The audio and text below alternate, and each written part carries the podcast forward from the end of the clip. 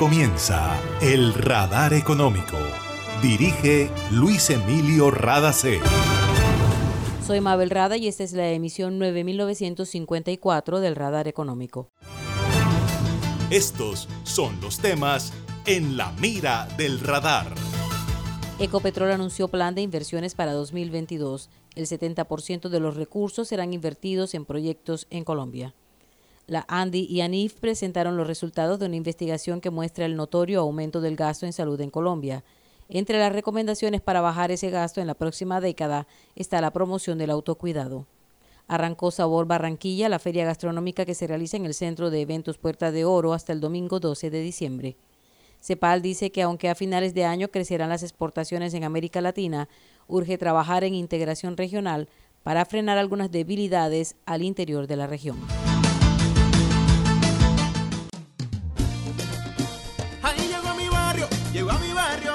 Energía que estaba esperando, con la que ahorro para seguir vacilando, todo el Caribe la estaba esperando. Conéctate con la energía que transformará tu barrio, proyectos que mejorarán la calidad del servicio y te permitirán tener el control de tu consumo. Sí a la energía que cambiará tu vida sin costo alguno. Y yo soy puntual con aire, me acompaña noche y día, porque con aire disfruto la vida. Aire. Una nueva energía se expande.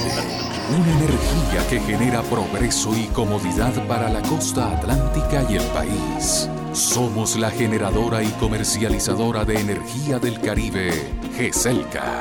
Y estamos aquí para entregar con firmeza la confiabilidad que la población y la industria colombiana necesitan. GESELCA, energía que construye futuro. En el radar le contamos lo que está pasando en la economía. El grupo Ecopetrol acaba de anunciar el plan de inversiones del próximo año. La cifra asciende entre 4.800 millones de dólares y 5.800 millones de dólares y se destinará al crecimiento rentable de la producción como parte de la estrategia de transición energética y a la continuidad del Plan Estratégico 2030 de Interconexión Eléctrica SA-ISA. De acuerdo con la información entregada por la compañía, las inversiones soportarán una producción de cerca de 705 mil barriles día de hidrocarburos, una carga conjunta de refinación entre 340 mil y 360 mil barriles por día, así como volúmenes transportados superiores a un millón de barriles diarios y la expansión del negocio de transmisión de vías. En Colombia se invertirá el 70% de ese presupuesto y el 30% restante en proyectos en Estados Unidos, Brasil, Perú y Chile. Los proyectos de mayor inversión, un 63% del plan, serán los de exploración y producción y se le dará prioridad a la contribución en producción y reservas, manteniendo el enfoque de tecnologías de recobro mejorado. Un 20% estará destinado a los proyectos de ISA a nivel nacional e internacional y el 17% restante a proyectos de transporte, refinación, comercialización y corporativo. La Asociación de Empresarios de Colombia, ANDI, y el Centro de Estudios ANIF presentaron una propuesta para financiar en la próxima década el gasto de salud que cada día crece más. La propuesta surge de un estudio que señala que para el año 2035 el gasto de aseguramiento en salud sería de 9.9% del Producto Interno Bruto. La ANDI y ANIF consideran que si se tienen en cuenta algunas recomendaciones, el gasto podría ser de 9.5% del PIB. El estudio dice que las necesidades de gasto en salud tras la pandemia son y serán cada vez más grandes y el reto del sistema de salud colombiano es garantizar estabilidad financiera en el largo plazo y que no dependa del aumento de los recursos que aporte el gobierno nacional o del aumento en la base de cotización de las personas. Esto último podría socavar el empleo formal en el país. Bruce McMaster, presidente nacional de la ANDI, se refiere a la importancia que le ha dado el gremio al tema de la salud y las áreas en las que se puede trabajar. Hemos imaginado que podemos entrar en temas tan interesantes como, por ejemplo, transformación digital o podemos entrar en temas tales tan interesantes como el tema del talento humano que se necesita o temas que se han tocado poco en Colombia, que es el tema de, justamente empresarial del sector salud, pensando, por ejemplo, en políticas industriales para que en Colombia se puedan producir cada vez más insumos, elementos, productos o, o productos farmacéuticos eh, que sean industrialmente producidos y que, y que te cumplan con los estándares que quiere Colombia, pero que Colombia pueda y aproveche la oportunidad de ser activo desde el punto de vista empresarial en ello. Vemos, por ejemplo, oportunidades alrededor de poder prestar servicios médicos a pacientes internacionales o organizaciones internacionales que vengan. Por eso, discusiones como la de las zonas francas unipersonales terminan siendo tan interesantes si uno quiere hacer un desarrollo de temas como el turismo de salud. Estamos ilusionados con la idea de que eh, en forma complementaria y global poder acercarnos al tema del sector salud. Dentro de los múltiples retos que tenemos y de las múltiples oportunidades que tenemos, por supuesto está el tema de la sostenibilidad desde el punto de vista financiero. Entendiendo que tenemos un sector que tiene una porción que es contributiva, que tiene otra porción que es subsidiada, entendiendo que, hay, que ha habido recursos del Estado, entendiendo que inclusive hay necesidades que no han sido todavía de alguna forma atendidas en términos de liquidez y de conversaciones financieras entre algunos de los operadores y el Estado mismo. La investigación recientemente publicada dice que las presiones en materia de gasto en salud tienen origen principalmente en el cambio tecnológico, el aumento de la población, el cambio en la estructura demográfica y el aumento en la atención de enfermedades crónicas. ¿Qué se podría hacer para bajar ese gasto? Sobre el tema habla el presidente de ANIF, Mauricio Santamaría. Un estilo de vida saludable, detección temprana de las enfermedades, especialmente de las enfermedades de alto costo, y un tema que es muy novedoso, que es el uso razonable de los servicios de salud. Eso quiere decir la promoción del autocuidado como el tratamiento de afecciones menores en casa y el alfabetismo en salud generarían un gran ahorro en el corto y mediano plazo, por ejemplo, en servicios de urgencias.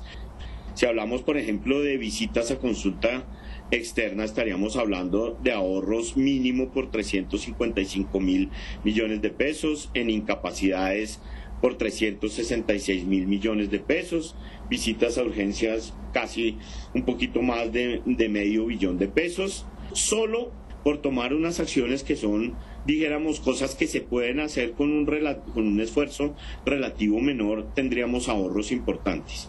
Y fíjense que esto no solo lo decimos nosotros, esto lo, lo dice también la OECD, que ellos en sus propios cálculos han dicho que medidas de prevención eh, y de autocuidado, es decir, que le quiten, que le quiten un poco de presión al gasto, eh, podría disminuir el gasto entre un 3 y un 4% en los países miembros de la OECD. Era Mauricio Santamaría, presidente de ANIF.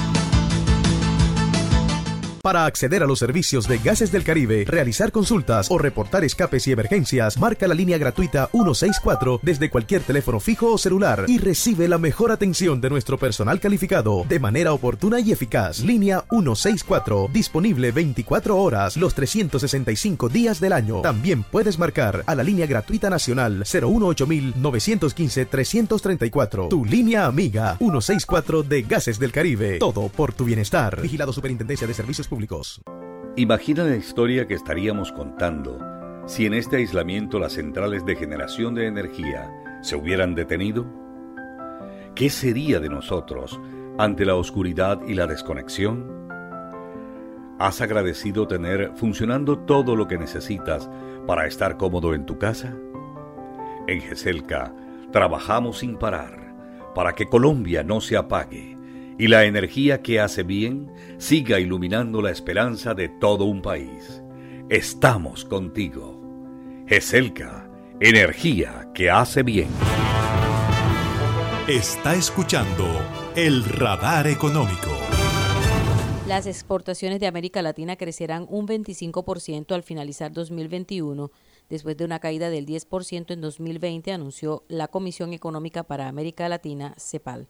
Un estudio de la CEPAL indica que el incremento de ingresos por exportaciones debido al aumento de los precios de los productos básicos, especialmente minerales, hidrocarburos y productos agroindustriales, influyó más que la ampliación del volumen exportado. También aclara que a pesar del repunte, el crecimiento será asimétrico y muy heterogéneo entre las naciones de la región, pues las exportaciones regionales de servicios continúan sin recuperarse de la caída que sufrieron por la pandemia del coronavirus. La CEPAL señala además que la dependencia del turismo supera al promedio mundial y eso hace que la incertidumbre sobre la reapertura de este sector afecte negativamente las perspectivas de varias economías del Caribe.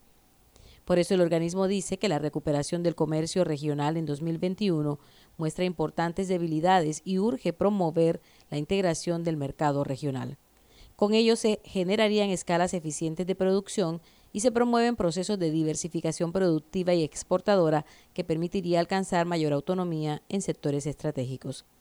Finalmente, la Comisión Económica para América Latina, CEPAL, enumeró los factores que están generando incertidumbre en el comercio mundial ritmo de vacunación y nuevas variedades del coronavirus, presiones inflacionarias, dificultad para mantener estímulos fiscales, tensiones comerciales, riesgos en el sector inmobiliario de China, disrupciones en las cadenas de suministro y el alza de los fletes.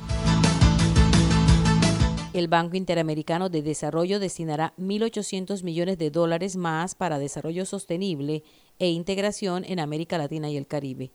Los recursos aprobados impulsarán políticas y programas de sostenibilidad e inclusión en Barbados, Brasil y República Dominicana, así como la integración económica de los países de la Cuenca del Plata a la que pertenecen Argentina, Bolivia, Brasil, Paraguay y Uruguay. La próxima semana se conocerá el monto total de préstamos y operaciones aprobadas por el BID este año.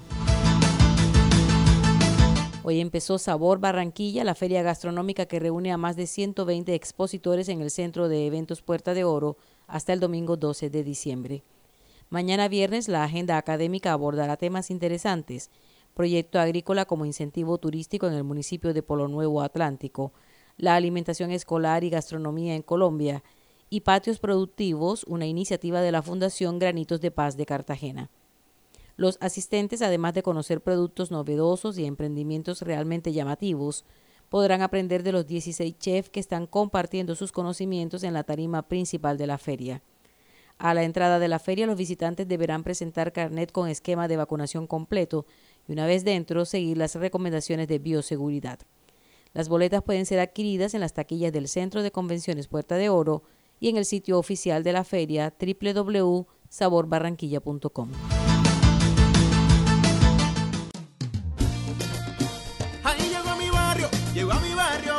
energía que estaba esperando, con la que ahorro para seguir vacilando, todo el Caribe la estaba esperando. Conéctate con la energía que transformará tu barrio. Proyectos que mejorarán la calidad del servicio y te permitirán tener el control de tu consumo. DC a la energía que cambiará tu vida sin costo alguno. Y yo soy puntual con aire, me acompaña noche y día, porque con aire disfruto la vida. Aire. Se siente la vista fresca ambiente de armonía porque cuidamos del aire que respiras cada día y traemos la alegría que traen los viejos amigos. En familia y en tu casa siempre estaremos contigo. Las compactadoras de AAA cuidan el medio ambiente porque se mueven con gas natural vehicular. Donde estés, estamos cuidando el aire que respiras. Gases del Caribe y AAA. Vigilado Superservicios. En el radar le contamos lo que está pasando en la economía. A partir del martes 14 de diciembre, los viajeros que lleguen a Colombia procedentes de otros países deberán tener en cuenta lo siguiente. Si es mayor de 18 años, presentar carnet o certificado de vacunación COVID-19 con esquema completo, con uno de los biológicos autorizados por la Organización Mundial de la Salud. La fecha de la última dosis debe ser superior a 14 días de la fecha de llegada a Colombia. Si un extranjero no residente en Colombia no tiene certificado de vacunación completo, deberá presentar prueba PCR con resultado negativo no superior a 72 horas de la fecha y hora del embarque. Para el caso de residentes en Colombia que no tengan carnet de vacunación o no tengan esquema de vacunación completo, deberán presentar las pruebas PCR. El certificado de vacunación podrá presentarse físico o digital. El gobierno colombiano informó que todos los viajeros internacionales, sean con nacionales o no, deberán realizar el registro a través de la aplicación CheckMic de la Unidad Especial de Migración Colombia y deberán responder a las llamadas telefónicas de rastreo y seguimiento que realizan el Centro de Contacto Nacional de Rastreo, su asegurador o la Secretaría de Salud de la ciudad en la que permanecerá o resida en Colombia. Si quiere conocer más detalles puede visitar la página oficial del Ministerio de Salud. El Servicio Nacional de Aprendizaje SENA anunció 250 oportunidades laborales para el Departamento del Atlántico este mes de diciembre. Algunas están disponibles hasta el 15 y otras hasta fin de mes. Jacqueline Rojas, directora del SENA Atlántico, hace la invitación a los atlanticenses. A través de la Agencia Pública de Empleo ofrecemos las oportunidades laborales en Barranquilla, Puerto Colombia, Repelón, Luruaco, Malambo, Soledad, Baranoa y Sabana Larga. Los invito a inscribirse o acceder gratis a nuestra plataforma ap.sena.edu.co, donde podrá registrar su hoja de vida y aplicar a cualquiera de las vacantes que tenemos disponible durante el mes de diciembre.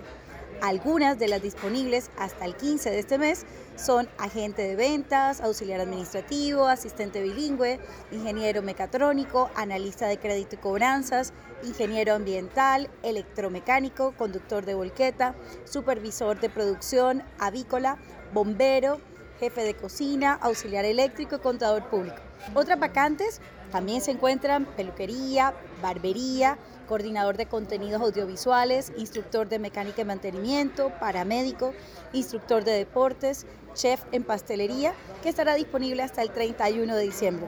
Era Jacqueline Rojas, directora del SENA en el Atlántico. Y esto ha sido todo por hoy en el Radar Económico. Gracias por su sintonía.